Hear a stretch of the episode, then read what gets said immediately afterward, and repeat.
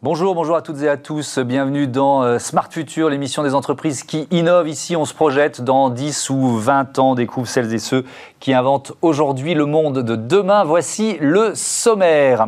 La voix va-t-elle remplacer le clavier, enceinte connectée, podcast, assistants vocaux, euh, identité des marques, l'air numérique et de moins en moins euh, digital. Démonstration juste après euh, ces titres. Smart Money, notre rubrique consacrée euh, au marché d'avenir, aux nouveaux moyens de paiement. Gros plan sur la pet food, la pet économie, en bon français, le marché des animaux domestiques. Dans Smart Connect, on découvre les mutations du e-commerce et ce nouveau métier de community manager dédié aux agences immobilières. C'est ce que propose le site euh, cocoon-imo. Et puis, dans la seconde partie de l'émission, euh, Smart City, la ville intelligente et les nouvelles mobilités, on débattra autour des enjeux du tout électrique. Mais d'abord, on se chauffe la voie. Bienvenue dans le futur.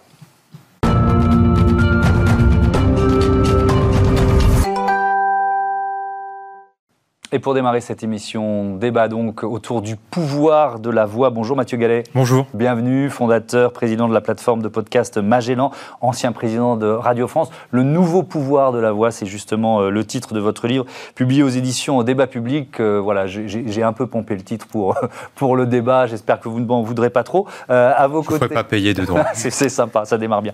Cécilia Barbizon, bonjour. Bonjour. Bienvenue, vice-présidente, directrice éditoriale chez ETX Studio, agence de presse qui fait la promotion de l'innovation stratégique, éditoriale et, technologique. Et vous êtes venu avec une démonstration euh, d'un nouveau produit qui est assez fascinant. Je, fais le tease. Euh, vous verrez, ça va être étonnant. Je commence par le constat, euh, Mathieu Gallet.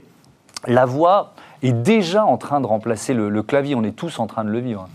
Oui, parce qu'on s'est habitué aujourd'hui au, chatbot, on s'est habitué à envoyer euh, des SMS euh, audio, c'est notes vocales, notamment chez les jeunes, ça marche très bien, on tâche enfin les trucs de SMS, pardon, mais c'est un truc pour nous, hein, c'est un truc pour vieux.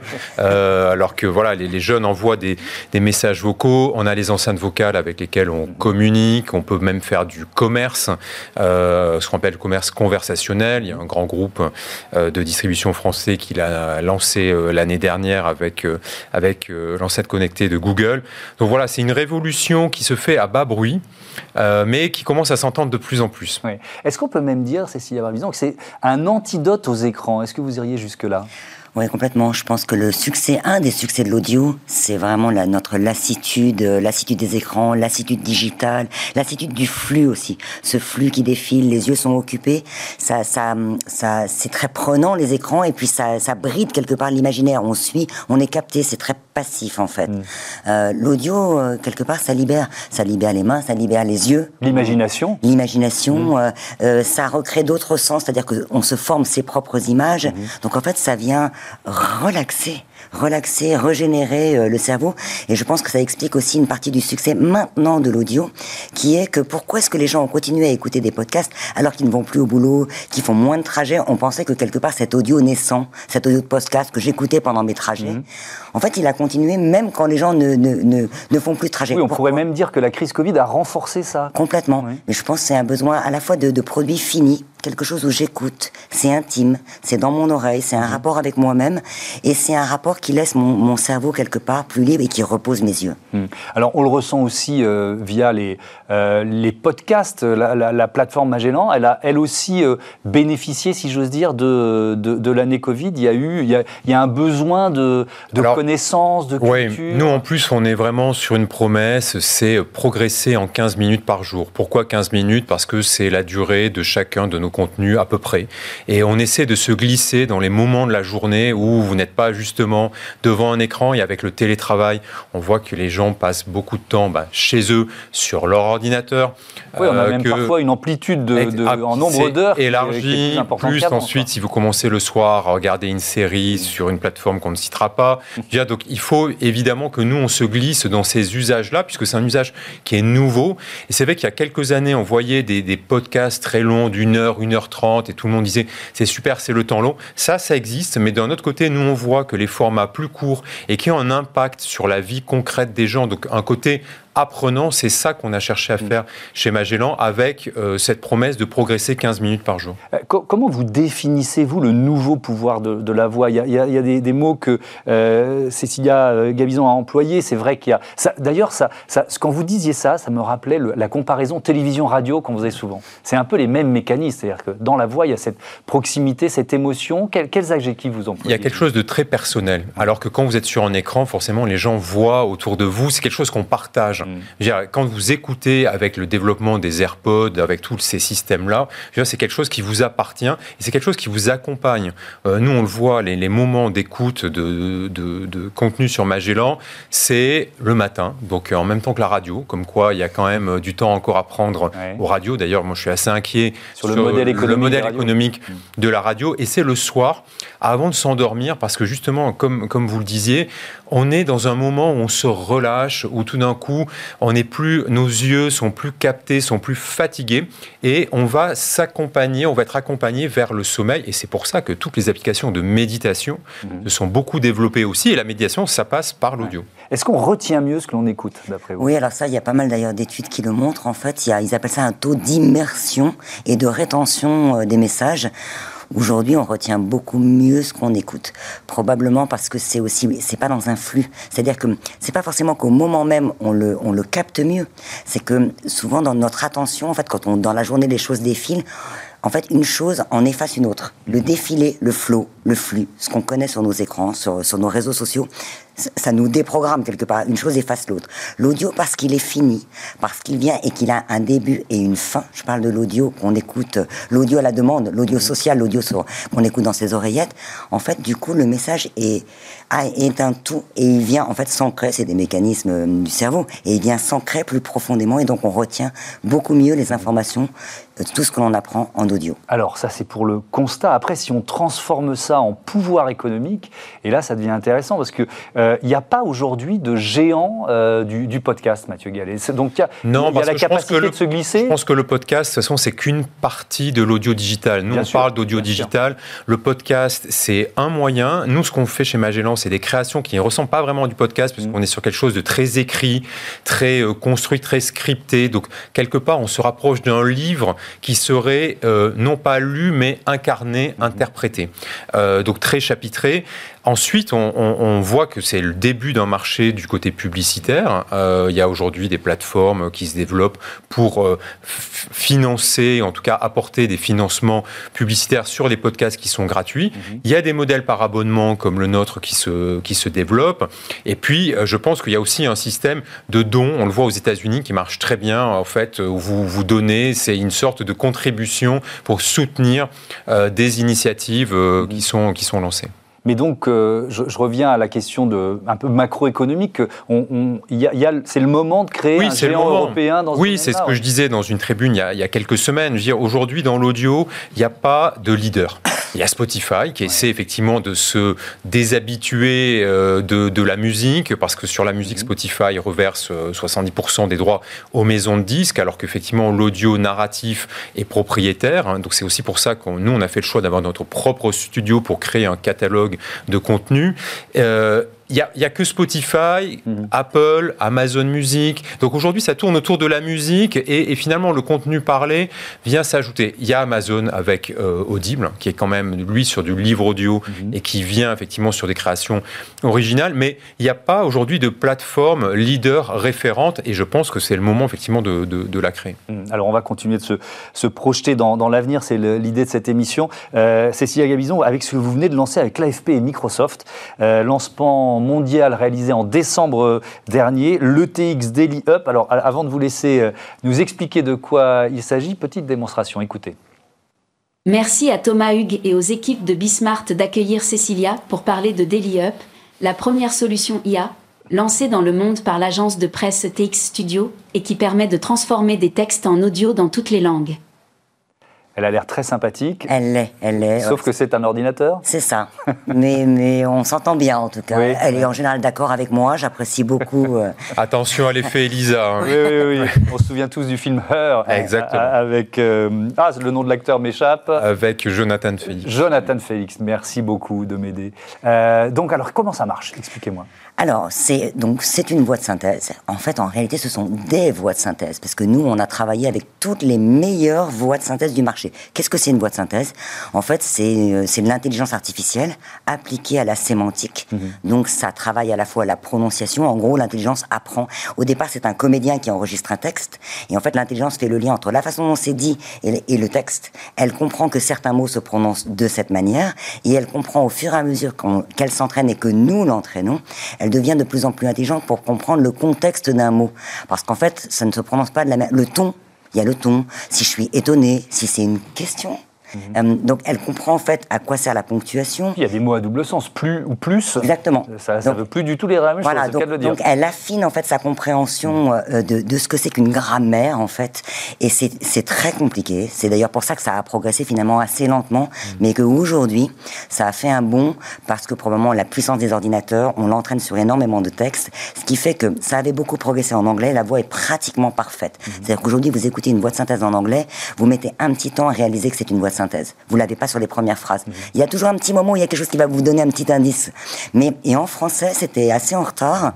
Et puis cet été, ça a vraiment, vraiment, ça s'est beaucoup amélioré. Et là, depuis, en fait, ça monte. Alors, ça monte pas de manière linéaire.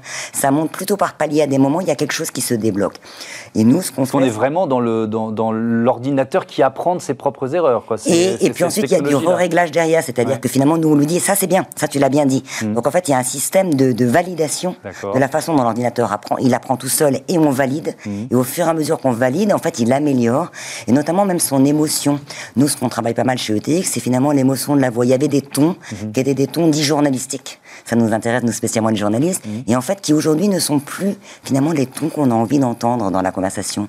Donc on a modifié même pour faire des infos. Et on est plutôt passé sur des tons conversationnels qui intègrent un tout petit peu plus l'autre l'autre dans son écoute, dans mhm. ce qu'on dit. Ça, ouvre, parce qu'on se projette à 10 ou 20 ans, ça ouvre quel marché, quelles utilisations, quels usages à l'avenir? C'est gigantesque. Alors, euh, c'est gigantesque dans le sens où, en fait, on est déjà entouré, Mathieu le disait, de voix de synthèse. Mhm. Euh, parfois, même, on s'en rend pas compte. On appelle un service après-vente et c'est en fait une voix de synthèse qui vous répond. Et, jusqu'à ce petit moment où on détecte que c'est peut-être une voix de synthèse, en fait, on peut avoir une conversation où il y a même des petits soupirs, genre le temps où la, la personne réfléchit en face. Donc, ça devient très, très subtil. Et en plus, ces voix, aujourd'hui, maintenant, on peut les personnaliser et c'est hyper intéressant. C'est très impressionnant. Hein. On peut les personnaliser, ça veut dire que on va lui donner un timbre. Soit c'est la voix de quelqu'un qu'on peut reproduire, soit c'est une voix que l'on crée. Et en fait, cette voix, une fois qu'elle l'a appris, elle peut parler dans toutes les langues. Ça veut dire que cette même voix personnalisée, elle va s'exprimer naturellement dans toutes les langues, en japonais, en coréen. Euh, donc, en réalité, quelque part, les marques notamment vont avoir des voix qui vont les incarner. Alors ça, je trouve que c'est vraiment une dimension très importante qui est présente dans votre livre, Mathieu Gallet, le, pouvoir commercial de, la voix. C'est-à-dire qu'aujourd'hui, on dialogue avec un assistant vocal ou une enceinte connectée euh, qui appartient à l'un des géants euh, mmh. euh, d'Internet qui, derrière, ben, finalement, nous ouvre euh, l'acte, l'acte d'achat, l'acte commercial. Mmh. Pour les marques, il y a un enjeu, euh, il y a un enjeu de souveraineté, il y a un enjeu de business à avoir une identité vocale. Oui, d'avoir une identité audio. Je pense qu'aujourd'hui, on n'est qu'au début, en fait, de, de qu'est-ce que c'est une identité audio avec la voix, avec l'habillage, qui va, comme aujourd'hui, il y a des identités olfactives mmh. dans des lieux, j'ai d'avoir cette identité audio. Je pense qu'il y a un sujet qui est posé quand même par euh, cette intelligence artificielle qui aujourd'hui va dans l'émotion, parce que ce que décrivait Cécilia, mhm. c'est vraiment les nuances, toutes les nuances que, apprend euh, la machine c'est les datas. C'est évidemment les données, où vont les données, tout ce qu'on comprend à travers la voix, c'est très très fin. Euh, c'est pour ça d'ailleurs que la CNIL, euh, dès l'année dernière, a, produit un livre blanc sur justement les assistants vocaux et la question des données personnelles, parce qu'on voit très bien l'usage qu'on peut en faire d'un point de vue commercial. On voit aussi très bien l'usage que dans certains pays moins démocratiques que euh, les nôtres peuvent en faire en termes de propagande, en termes d'usage démocratique ou plutôt non démocratique. ou même de surveillance. On peut être, On peut être dans, ce, dans, dans, ce fantasme qui n'en est pas tout, tout à fait un. Il y, a un autre enjeu, euh, mais alors même à court terme, Mathieu Gallet, qui est l'enjeu de la maîtrise de, de, de la parole. C'est-à-dire que euh, là où au, baccalauréat aujourd'hui il y a un grand oral, d'une certaine façon, c'est ce qu'il faut faire. C'est le retour de l'éloquence, parce que je crois qu'on a compris euh, que savoir s'exprimer, euh, notamment en public, euh, c'est très important. Hmm. Euh, je veux dire, voilà, tous les trois, la façon dont on n'apprend pas à l'école ça. Ouais, on s'en sort Dire- pas trop mal. Oui, mais parce qu'on commence à avoir l'habitude, surtout vous Thomas. Mais, mais aujourd'hui, c'est quelque chose qui s'apprend parce que cette maîtrise-là, elle va vous servir tout au long de votre vie. Quand vous avez besoin de convaincre un employeur, je veux dire, aujourd'hui, vous faites les, les- sur Zoom ou sur Teams, vous faites les entretiens d'embauche. Il faut savoir effectivement s'exprimer et bien s'exprimer Mhm. quand vous êtes en commercial pour pouvoir vendre. Et, et tout au long de notre vie, euh, aujourd'hui, on le disait, on ne sait pas quels sont les métiers de dans 10 ans ou dans 15 ans. Mhm. Ce qui est sûr, c'est que la, la façon de s'exprimer est quelque chose de absolument fondamental et ça passe par la voix. Nous, on le voit sur Magellan, on a un programme qui s'appelle Parler avec Steam, qui est fait par un, un linguiste, Julien Barré. C'est notre hit aujourd'hui. Mm. C'est-à-dire, Les gens ont besoin d'avoir des conseils, d'avoir des clés, d'avoir des, oui, voilà, des choses pratiques. Vous conseillez de se réécouter ou de se revoir quand on a fait Oui. un, un Bah, discours notamment Exactement, oui, parce que je pense qu'on a besoin de ce retour. On a besoin lu, de ce- livre. on a besoin de ce retour, euh, voilà, pour savoir comment poser sa voix, ses Ouais. intonations. Rappelez-vous, le candidat Emmanuel Macron, Mm. euh, fin 2016, son premier euh, discours, sa voix part, avec l'émotion. Ah, il a dû la travailler, voilà. Ouais. Donc on, on en est tous là en fait. Merci beaucoup, merci à, à tous les deux d'avoir participé euh, euh, à ce débat. Restez quand même avec nous parce que euh, on va continuer de découvrir un autre pouvoir de la voix avec Olivia Hieré-Dobré.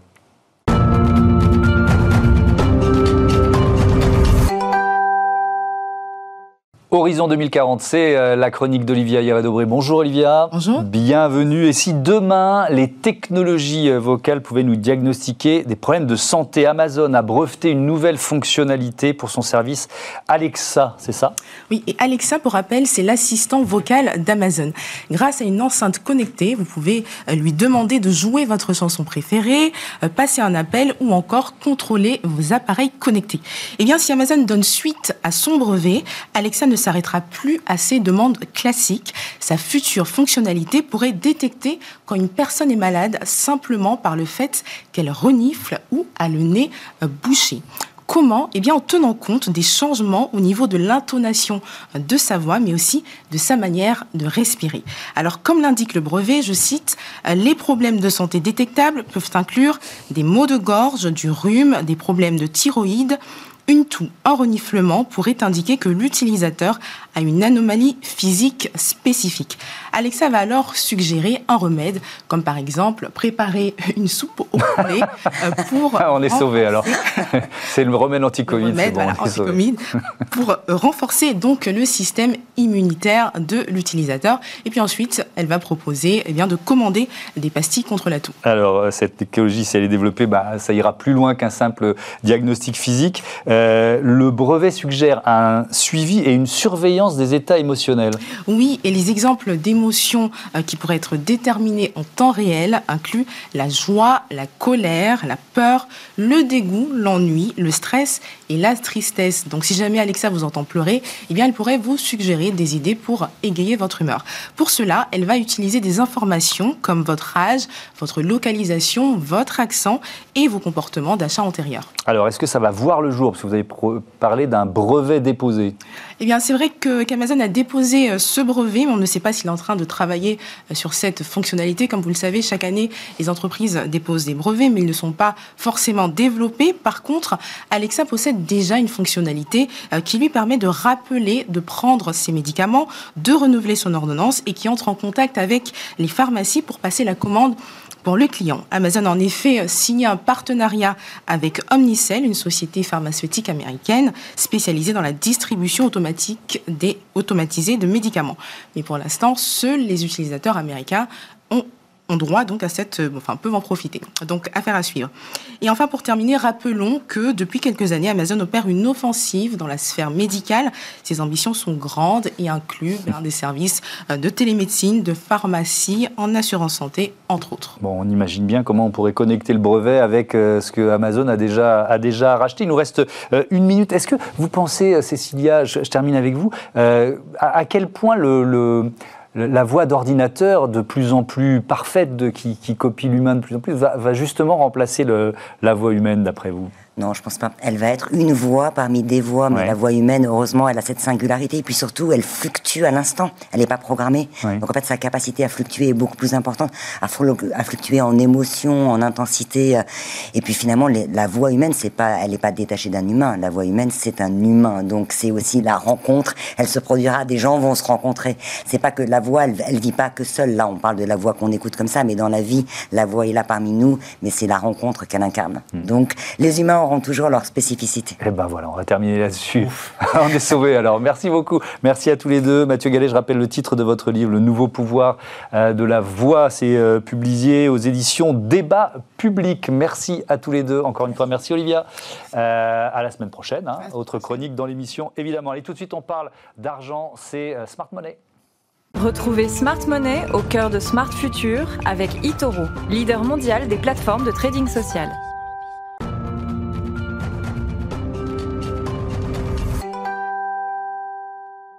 Smart Money, notre euh, chronique consacrée au placement d'avenir et aux moyens de paiement du euh, futur. Euh, bonjour Antoine Fraisse-Soulier. Bonjour. Bienvenue. Vous êtes analyste de marché chez eToro euh, France et vous avez choisi de nous parler aujourd'hui de la pet économie, la Oui. pet food, enfin les produits pour animaux domestiques. Oui, effectivement. Alors, les, les animaux domestiques sont, sont des compagnons hein, fidèles hein, euh, qui constituent une part importante dans la vie de, de nombreuses personnes.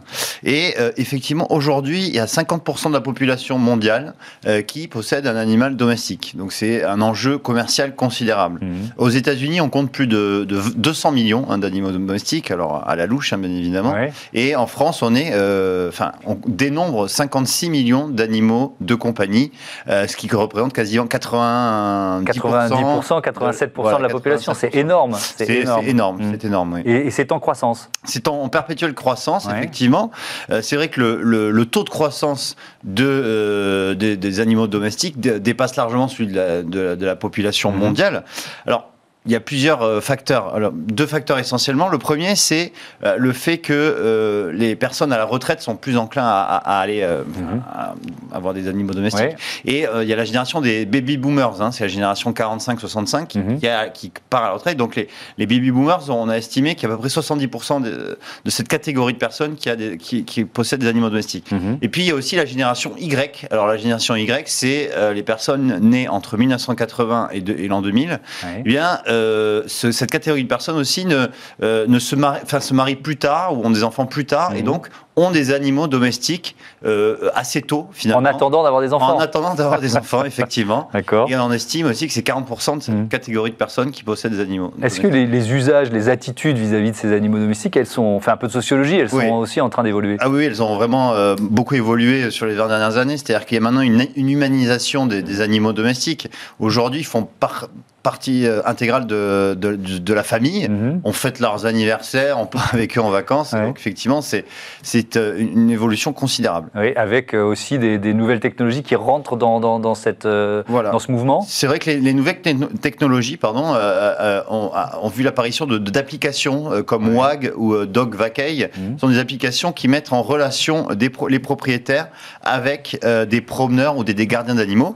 Et puis il y a aussi l'essor des colliers connectés. Les colliers connectés, euh, c'est déjà une borne GPS pour Mhm. localiser son animal. Et puis aussi, ça euh, prend la température corporelle, euh, le, le- le pouls, etc. Alors, si on fait un peu le- la photographie du marché de- des, des produits pour animaux domestiques. Eh bien, le marché, euh, il est composé essentiellement d'abord de, euh, de sociétés agroalimentaires euh, spécialisées dans, euh, dans, dans ces produits. Euh, on a euh, notamment Nestlé, Nestlé qui a racheté euh, par exemple la, la marque Purina Mhm. euh, et qui s'est orienté là-dedans. Et aussi aux États-Unis, Mars, hein, Mars qui est le, euh, le leader de l'agroalimentaire, hein, qui a racheté Whiskas par exemple et d'autres marques pour, pour animaux.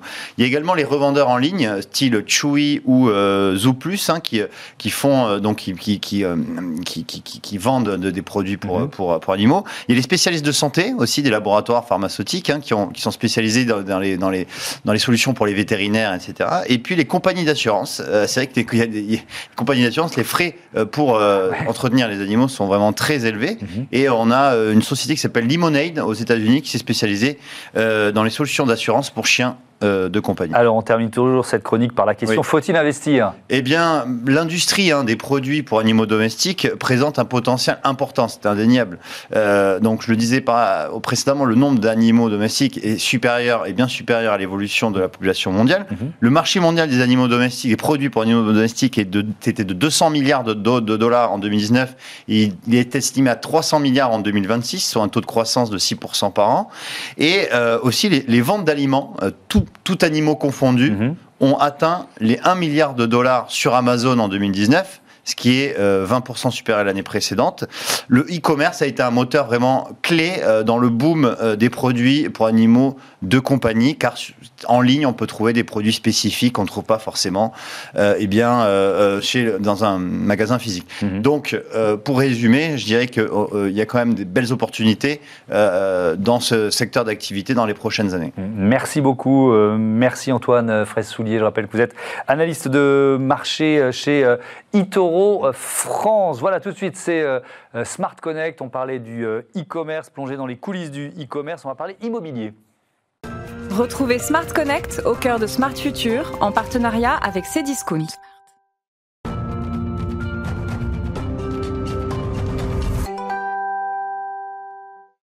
Smart Connect, on découvre comme chaque semaine les mutations du euh, e-commerce et aujourd'hui je vous, présente Cocoon-Imo avec son cofondateur Thomas Sadoul. Bonjour. Bonjour. Quand l'avez-vous créé Surtout avec quelle idée? Coconimo, c'est une entreprise qui a été créée il y a maintenant un an environ, Mhm. avec mon associé Chine, que j'ai rejoint sur le projet. Elle, elle travaille sur les problématiques de marketing digital pour l'immobilier depuis un bon moment maintenant, 7 ou 8 ans. Mhm. L'idée de départ, elle est simple, c'est que le digital, ça a pris une place énorme sur énormément de pans de l'économie. Et euh, l'immobilier, ça fait pas exception. Vous avez aujourd'hui 9 projets immobiliers sur 10 à l'achat, à la vente, à la location qui commencent en ligne. Et donc du coup, face à ça, vous avez des agences immobilières qui savent qu'il faut être présent aujourd'hui en ligne, qu'il faut être visible, mais qui n'ont pas forcément le temps, l'expertise ou l'envie de faire ça elles-mêmes. Donc Cocoonimo, nous c'est très simple, on leur propose de prendre en main ces sujets-là, Mhm. de développer leur, leur visibilité en ligne pardon, à travers la gestion des réseaux sociaux, gestion des newsletters, gestion de la publicité également, pour qu'elles soient visibles et qu'on les voit en ligne. Alors, qui sont vos clients? Je- Vous allez me dire, bah, les agences immobilières, c'est évident, mais, euh, une agence, des réseaux d'agences et... Il y a de tout, il y a Ouais. vraiment de tout. On a des agences indépendantes, on a des agences en franchise, des Mhm. agences Century 21, d'autres réseaux de franchisés connus. Mhm. Euh, et bientôt, on va aussi s'ouvrir à d'autres professionnels de l'immobilier, comme les mandataires immobiliers, qui sont aujourd'hui des, des- une profession qui monte beaucoup. Et puis, on est aussi présent au Canada, au Québec, où là, on travaille avec des courtiers immobiliers, qui sont des courtiers indépendants, qui travaillent pour des bannières. Mais tous ces professionnels, en fait, ont les mêmes problématiques être visibles, développer leur marque en ligne, qu'on les reconnaisse, qu'on les connaisse, qu'on ait envie de travailler avec eux. Mhm. Et donc ça, c'est vraiment une problématique commune sur laquelle on aide tous ces professionnels. Sur quels réseaux sociaux vous êtes euh, actifs et peut-être les plus actifs? Ouais, alors c'est une très bonne question. Aujourd'hui, en fait, on a développé chez Cocoonimo une plateforme qui se connecte aux API de tous les grands réseaux sociaux Euh, Facebook, Instagram, LinkedIn, Mhm. Google My Business, YouTube, Twitter.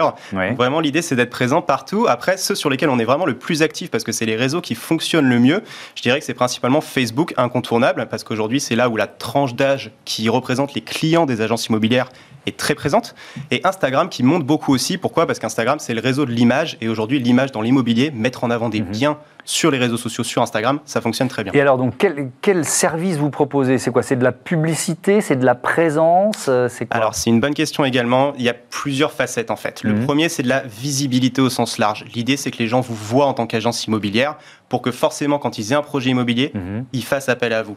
Après, ça prend différentes formes. Ça peut être du contenu sur les réseaux sociaux, avoir une présence régulière. Ça peut être de la publicité pour que des gens nouveaux découvrent votre agence. Mhm. Ça peut être des newsletters également, du contenu par mail pour toujours rester à, l'esprit de vos clients.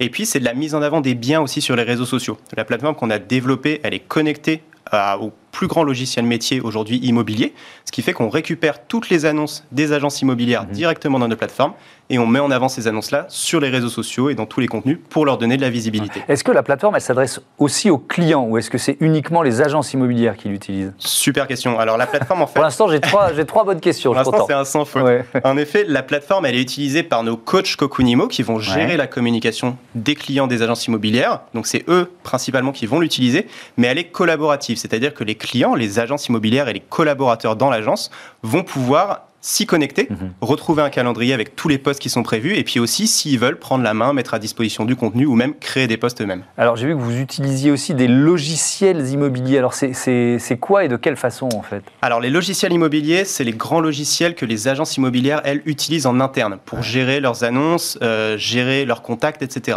Nous, notre plateforme, elle s'y connecte. Du coup, on met en place une passerelle, ce qui permet, dans notre plateforme, de récupérer les annonces et après de créer du contenu, Mhm. photos, vidéos, automatiquement ou manuellement, pour diffuser ces annonces-là sur les réseaux sociaux avec du contenu qui marche et qui plaît aux utilisateurs finaux, aux clients finaux. Euh, Vous êtes 100% spécialiste de l'immobilier. Exactement, ça Et- c'est vraiment Ouais. quelque chose qui, qui fait notre particularité. Comme Mhm. notre nom l'indique, Cocoonimo, on fait que de l'immobilier. Et ça, C'est une façon de rassurer vos clients, ça? Ouais, exactement. Et, et du coup, vu qu'on fait que de l'immobilier, on a vraiment à cœur de s'intégrer dans l'écosystème de l'immobilier. Vous voyez, ces connexions avec les logiciels immobiliers, on les développe. On travaille aussi pas mal avec des, des réseaux d'agences euh, qui, du coup, peuvent recommander notre service à leurs adhérents. Et en effet, ça permet, comme vous le dites, de rassurer les clients. Tous nos coachs ne font que de l'immobilier, donc ils connaissent le secteur, ils sont formés sur le secteur. Mhm. Et ça, c'est important dans un secteur, le marketing digital, où souvent, on a des professionnels qui font euh, le matin de la communication pour les hôtels, l'après-midi pour les restaurants, et puis le lendemain pour l'immobilier. Chez nous, c'est de l'immobilier, de l'immobilier, toujours de l'immobilier. Eh ben voilà, merci Thomas Sadoul. Bon vent euh, à Cocoon Imo. Voilà, Merci on marque beaucoup. euh, une pause, courte pause. On se retrouve juste après pour Smart City, débat sur la mobilité, la mobilité tout électrique.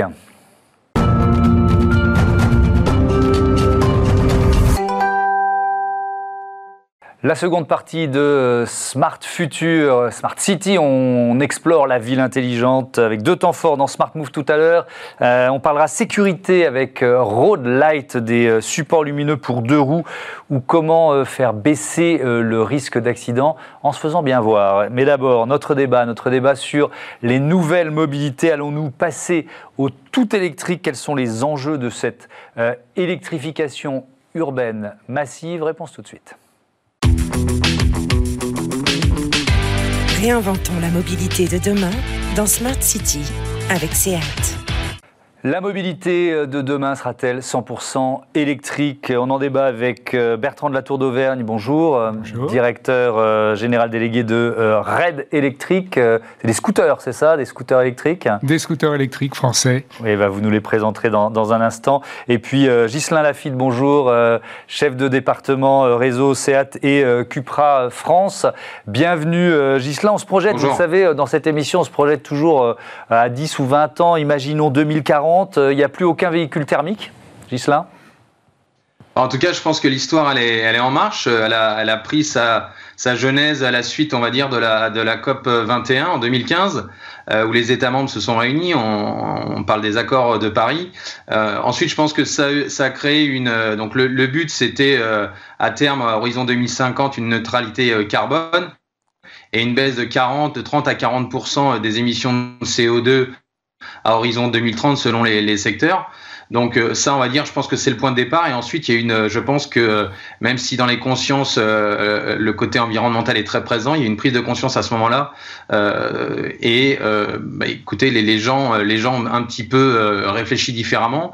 Euh, ça a créé des besoins. Et puis, je pense qu'en parallèle, à côté de ça, il y a eu aussi une offre produit qui s'est euh, qui s'est développée euh, au niveau des énergies alternatives euh, et également, bien évidemment, principalement de l'électrique. Et il y a eu aussi des incitations étatiques qui font que euh, bah, l'histoire est en marche et effectivement, euh, à horizon euh, euh, 2040, 2050, euh, le- le- l'électrique sera fortement majoritaire, bien évidemment. Ouais. Le, le- le choix de, de basculer comme ça massivement vers l'électrique, Ghislain Lafitte, c'est quand même d'abord un choix politique plus qu'un choix économique. C'est-à-dire que toutes les marques ben voilà, sont dans le mouvement, mais c'est parce qu'il y a eu ce- cette incitation Oui, oui, et ou ce choix politique. Quoi.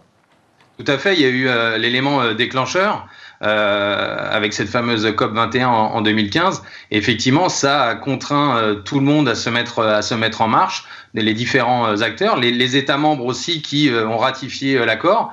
Euh, pas tous au début, on a mémoire de euh, euh, des États-Unis qui ont fait des allers-retours euh, et Joe Biden a, a- a répété qu'il re- retrouvait désormais qu'il rentrait à nouveau dans les accords de Paris. Donc, euh, mais euh, effectivement, et ensuite, bah, les, les- les États, euh, les États ont pris des décisions, des réglementations, et bien évidemment, les acteurs économiques ont, ont, euh, se sont mis en ordre de marche et ont pris la suite. Euh, Bertrand de la Tour d'Auvergne, la, la question centrale du débat, c'est demain tout électrique ou tous électriques. Qu'est-ce que vous répondez à cette question? Je pense qu'il y a aussi un grand, grand mouvement sociétal Mhm. euh, de tout ce qui est euh, euh, véhicules carbonés vers des véhicules décarbonés. Évidemment, décarboné, ça veut dire électrique. On n'a pas encore inventé le moteur à eau. Ouais.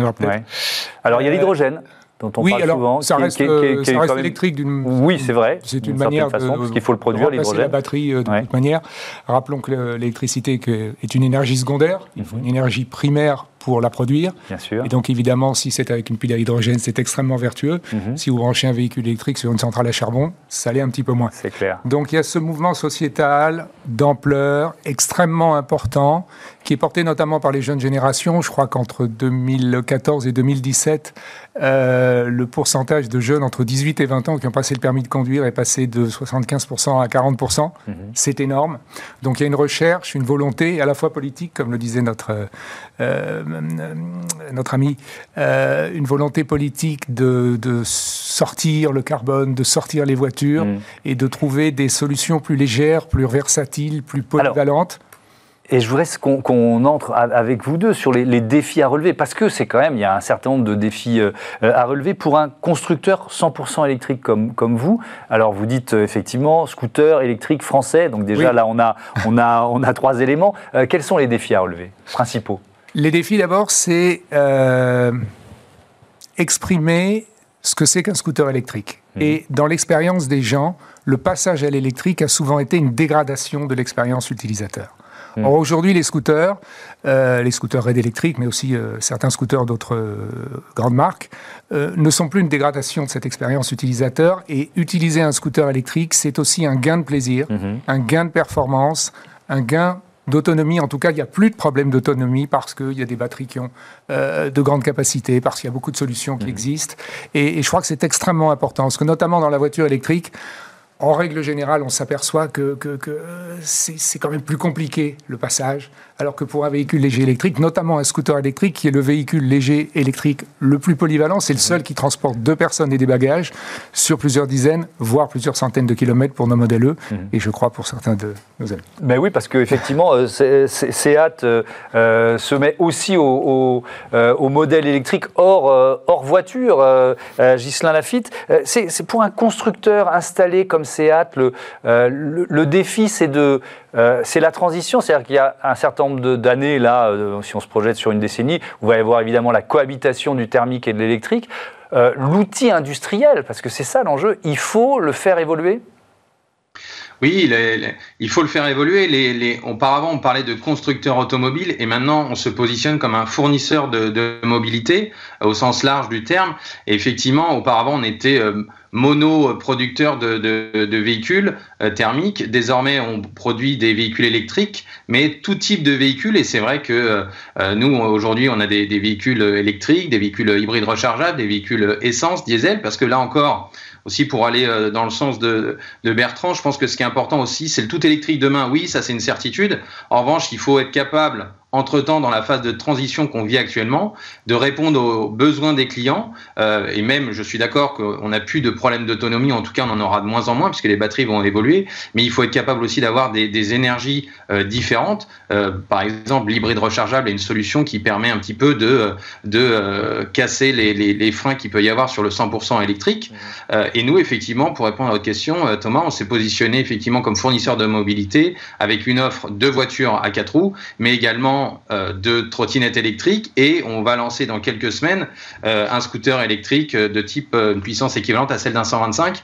Donc on rejoindra euh, Bertrand sur le marché des, des deux roues électrifiées. Eh ben, c'est bien, vous Bienvenue.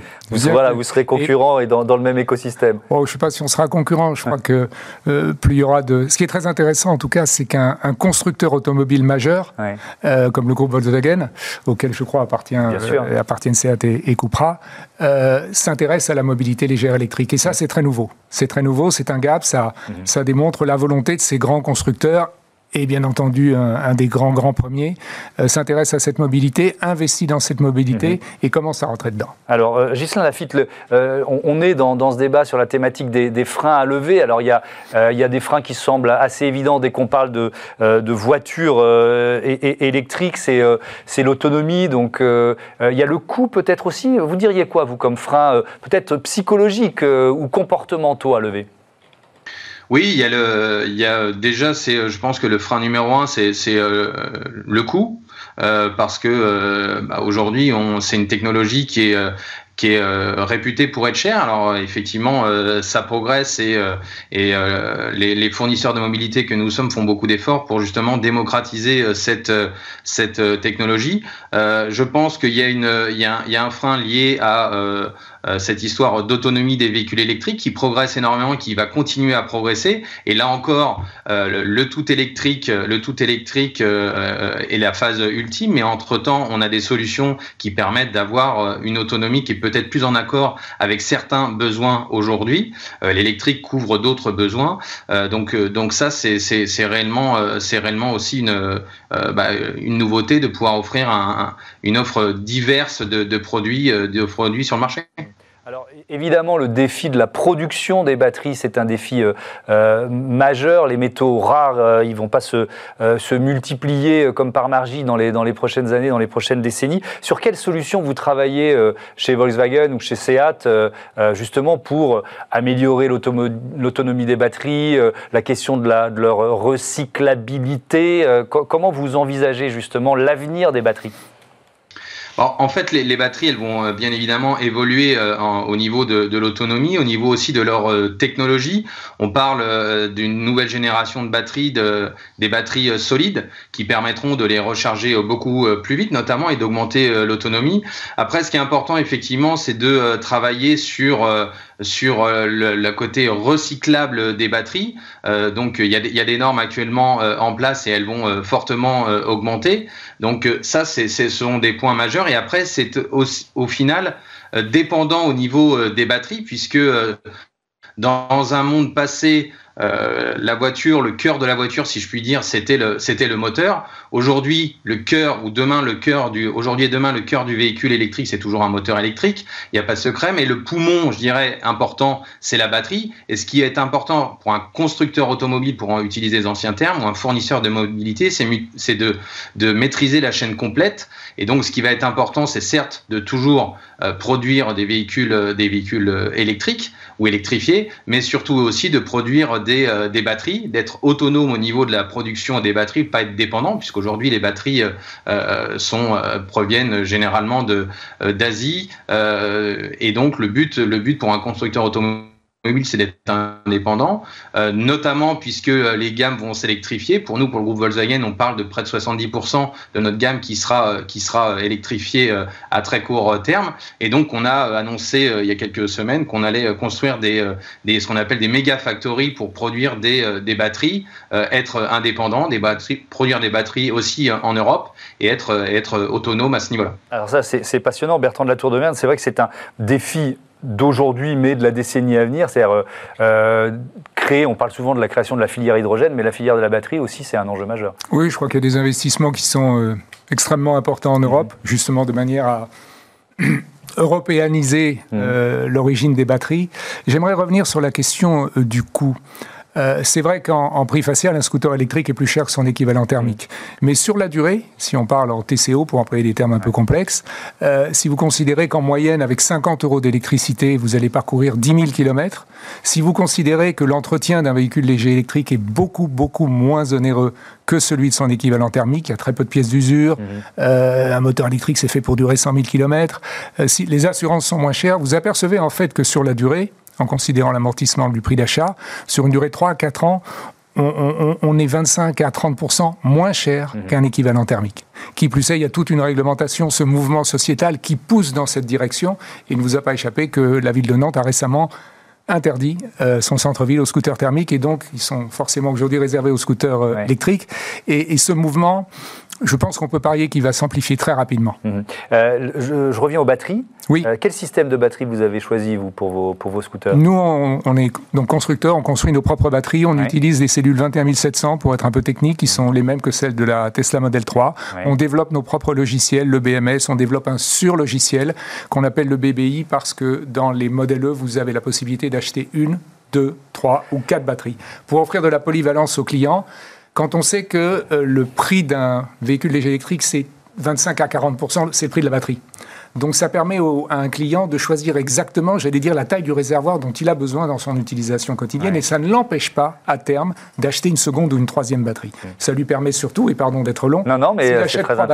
Ouais. achète trois batteries, euh, quelqu'un d'un peu économe va se dire je vais acheter une batterie, je la rechargerai tous les trois ou quatre jours, mais je peux aussi acheter trois batteries et les recharger toutes les trois semaines. Mm. On offre une polyvalence. Ces véhicules aujourd'hui ont une polyvalence qui n'existait pas auparavant. Ouais. Et le scooter. Avec, avec aussi un. Je voudrais, je voudrais, je vous interromps pour un, euh, intervenir sur euh, l'intelligence artificielle embarquée, parce qu'il Oui. y a une logique d'intelligence artificielle dans l'usage de ces batteries, justement, dans, Absolument, euh, absolument. dans leur complémentarité, c'est ça? Absolument, c'est-à-dire que encore parler de, de ce, ce qu'on appelle nous le BBI, c'est un logiciel d'intelligence artificielle Mmh. qui va permettre de gérer euh, quatre batteries ensemble, dont la charge peut être différente, de façon, plutôt que de tirer sur un scooter monobatterie à fond sur une batterie, Mmh. et on obtient des cycles de vie de l'ordre de 900 à 1000 cycles de charge-recharge, ça nous permet, nous, d'assurer jusqu'à euh, 2500 cycles de charge-recharge. Et j'aimerais rappeler cet axiome, c'est qu'un un véhicule léger électrique n'est vertueux pour l'environnement qu'à partir du moment où son utilisation est régulière et surtout durable.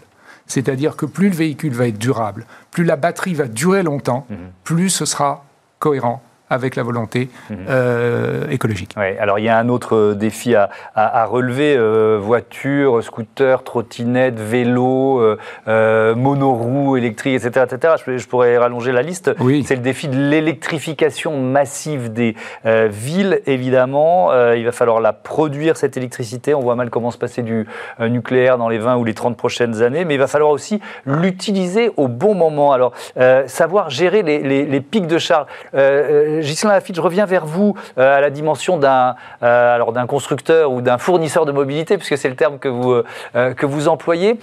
C'est quoi la réflexion sur la, capacité de vos véhicules électriques de participer à l'électrification et, au, transfert d'électricité en fonction des pics de charge? Parce que ça, c'est un enjeu.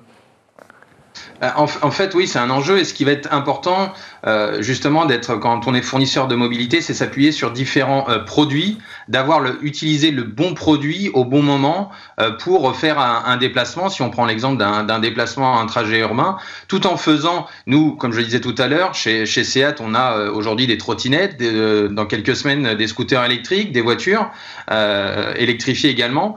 Ce qui va compter, c'est de pouvoir interagir avec ces différents produits, d'offrir non plus ces produits, uniquement ces produits euh, aux clients, mais d'offrir des services basés sur ces différents produits sous forme de, euh, de, de vente, bien évidemment, de location, mais aussi de peut-être d'autopartage.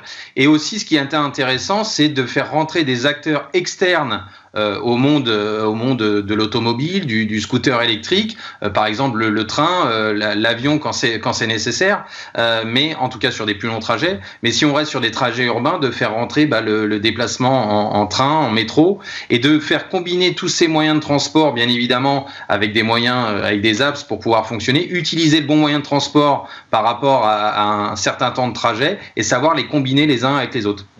Euh, Bertrand de la Tour d'Auvergne, des, des voitures ou des scooters capables de redistribuer leur énergie au réseau. Euh, je sais qu'il y, a des- il y a des marques euh, qui travaillent dessus. Il y a aussi des installateurs de bornes Oui. qui travaillent sur cette idée. Ça, pour vous, c'est l'avenir, ça? Je crois qu'il y a énormément d'idées, Mm. énormément de développement, énormément d'investissements. Je crois qu'il est difficile de faire de la prospective et, de se dire ce qui va marcher, ce qui va pas marcher. Mais on voit bien, le- on voit bien l'intérêt. C'est-à-dire qu'une voiture ou un scooter dont on ne va pas se servir pendant euh, 10 jours, on a, on a renseigné via une, via une application l'usage qu'on va en faire. Pendant Mhm. ces 10 jours-là, éventuellement, s'il y a un pic de consommation d'électricité, le- l'électricité qui est présente dans la batterie peut être distribuée. C'est possible, c'est beaucoup de réseaux, c'est beaucoup d'organisations, Ouais. c'est beaucoup de recherche et de développement. Encore une fois, c'est beaucoup d'investissement. Je pense que c'est difficile aujourd'hui de se dire le marché va très vite, euh, ce mouvement sociétal va très vite.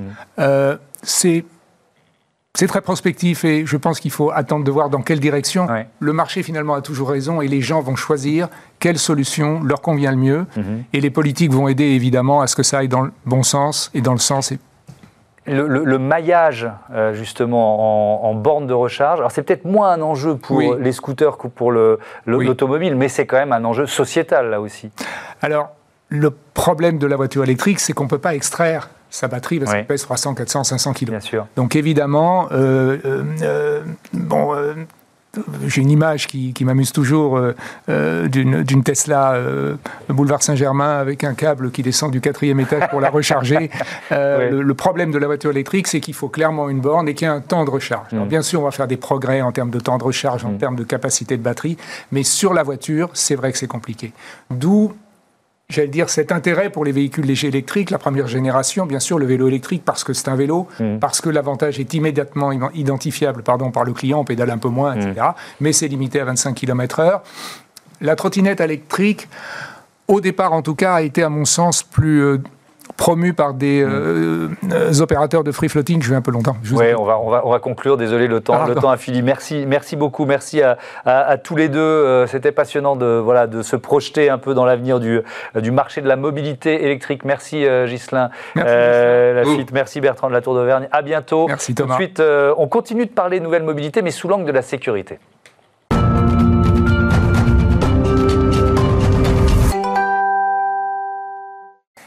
Smart Move avec euh, Road Light aujourd'hui. Bonjour Mohamed Aïtelaj, bienvenue. Bonjour. Euh, heureux de vous accueillir. Vous êtes le cofondateur de cette entreprise. Euh, est-ce que vous diriez que vous êtes un allié des conducteurs de, deux roues Bien évidemment. On est là pour les aider à renforcer leur sécurité. Mhm. Donc en fait, pour faire très court, chez Road Light, on, essaie de résoudre la problématique du manque de visibilité. Et pour ça, ben, on a développé cet équipement qui se porte sur le dos. Donc c'est un peu, en gros, c'est un peu l'équivalent du troisième feu stop automobile adapté aux deux roues. D'accord. Et alors ça marche comment? Vous êtes venu avec euh, tout le matériel, donc il euh, y a les clignotants euh, droite-gauche qui peuvent s'activer, c'est ça? À partir de quoi? D'une télécommande? À partir de C'est en trois parties. Vous avez un harnais qui vient se mhm. fixer sur le dos. Vous avez le module lumineux. Donc voilà, après ça se porte comme un sac à dos. Ici, vous avez un point pour pouvoir le clipser. D'accord. Voilà, et ensuite vous avez cette petite télécommande innovante qui permet donc d'activer les clignotants. Voilà, en plus, je peux le mettre dans n'importe quel sens. Vous pouvez pas vous tromper, il se remet automatiquement sur le bon clignotant. D'accord. et là, vous, êtes venu avec une trottinette. Euh, on a la commande aussi euh, sur la trottinette, c'est ça En fait, il y a une double fonction sur cette télécommande. Donc, euh, vous pouvez la clipser directement sur un guidon de trottinette mhm. grâce à cet équipement. Donc voilà, on peut le mettre sur n'importe quel guidon de vélo, de trottinette. Et ensuite, on peut la déclipser. Et ici, on a un connecteur 8 fils, donc qui permet en fait voilà, donc euh, de pouvoir se connecter à une moto ou un scooter via ce mhm. câble. Donc en fait, si vous voulez aujourd'hui, euh, le ClickLight, donc c'est le nom de, notre équipement, mhm. c'est le seul produit au monde à pouvoir être utilisé en moto, vélo, scooter, trottinette. Mhm. Et en plus, on, on, a la possibilité aussi, donc euh, comme je l'ai montré, de pouvoir adapter deux télécommandes. Là, j'ai la première. Et là, j'ai la seconde, je peux sur mon vélo, et l'autre sur la moto. Ok. Et donc, ça veut dire que euh, vous pouvez, si je suis euh, par exemple moi motard, vous allez coordonner euh, le clignotant que j'ai sur, sur ma moto à, votre système? Exactement. Donc, ce câble, lui, il est connecté au feu stop et au clignotant. Ouais, vous venez connecter la petite télécommande, mhm. et vous, vous utilisez votre moto, votre scooter comme d'habitude, vous freinez, vous mettez les clignotants. Et l'intérêt, en fait, d'avoir le click light sur le dos pour les motocyclistes, c'est de surélever le feu stop et les clignotants dans le champ de vision de la personne qui vous suit, de sorte à ce que le troisième usager, à travers le pare-brise de la seconde voiture, puisse anticiper ce que fait le motocycliste.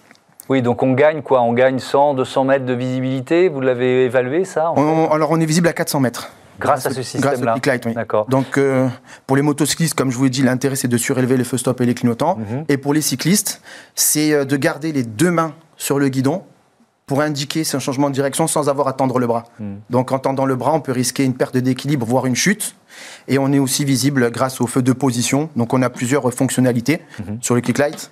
Donc, euh, comme je vous l'ai montré, vous avez les clignotants, vous avez aussi le feu de position. Voilà, qui va s'allumer. Hop là, le feu anti-brouillard. Voilà, donc euh, je l'allume. Voilà, donc là c'est le feu anti-brouillard. Et ensuite, vous avez, euh, bah, comme tous les euh, véhicules, vous avez le feu de détresse en cas de problème.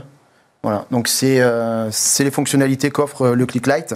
Vos, premiers clients, c'était les, motards, c'est ça au départ quand, vous avez quand, on lancé, euh, quand, on a lancé l'entreprise, au départ, c'était euh, les motocyclistes, euh, parce que c'était le produit le plus simple et le plus rapide à fabriquer, à mettre sur le marché. Et ensuite, il a fallu développer cette télécommande innovante pour pouvoir étendre notre marché au marché du cycle. Hmm. En quoi elle est innovante, justement, cette télécommande? Alors, elle est innovante parce qu'aujourd'hui, en fait, vous avez deux sortes d'équipements. Vous avez soit des équipements pour les motocyclistes, soit des équipements pour les cyclistes. Et quand je dis cyclistes, j'englobe les utilisateurs de monoroues, de trottinettes, de vélos. Mhm. Motocyclistes, j'englobe les scooters, les quads, les motos. Et en fait, comme je vous l'ai montré, cette télécommande, elle permet soit d'être fixée sur un support au guidon ou d'être tenue dans le creux d'une main, mhm. ou alors d'être connectée au système de signalisation arrière d'une moto. Donc c'est ce qui fait qu'en fait, on peut l'utiliser euh, en moto et en vélo. Oui, et c'est d'autant plus important, euh, la saisonnalité est importante en, hiver, l'automne, euh, automne-hiver, pourquoi? Bah Parce que les journées euh, sont courtes, mhm. la nuit tombe plus tôt, et en plus on a aussi un adaptateur de luminosité. Donc la nuit, la puissance des LED est réduite progressivement pour pas éblouir les gens qui vous suivent, et la journée, elle est augmentée pour être visible même en plein soleil à plusieurs centaines de mètres. Mhm. Donc bah, c'est un équipement qui peut être utilisé toute l'année. Et en gros, nous, on a fait une petite étude sur le profil d'utilisateur de notre produit. Ce sont ce qu'on appelle les scooters. C'est une personne qui utilise le périph' tous les jours en voiture, mhm. qui en a marre des bouchons et qui va passer son permis moto pour pouvoir conduire au minimum un, un 400. Et euh, donc, euh, par contre, il va pas hésiter à investir dans l'équipement.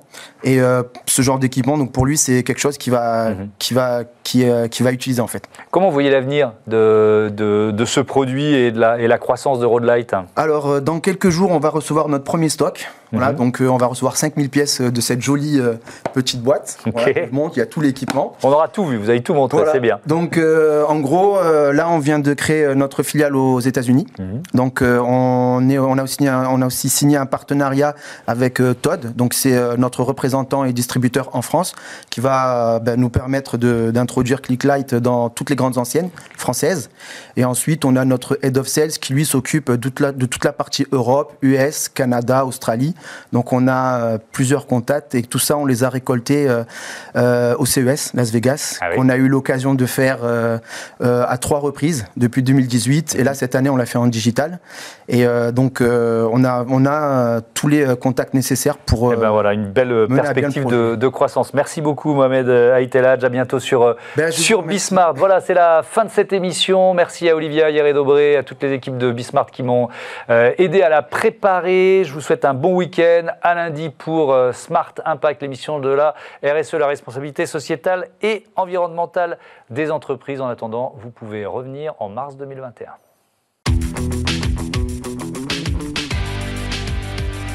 Ce programme vous a été présenté par SEAT.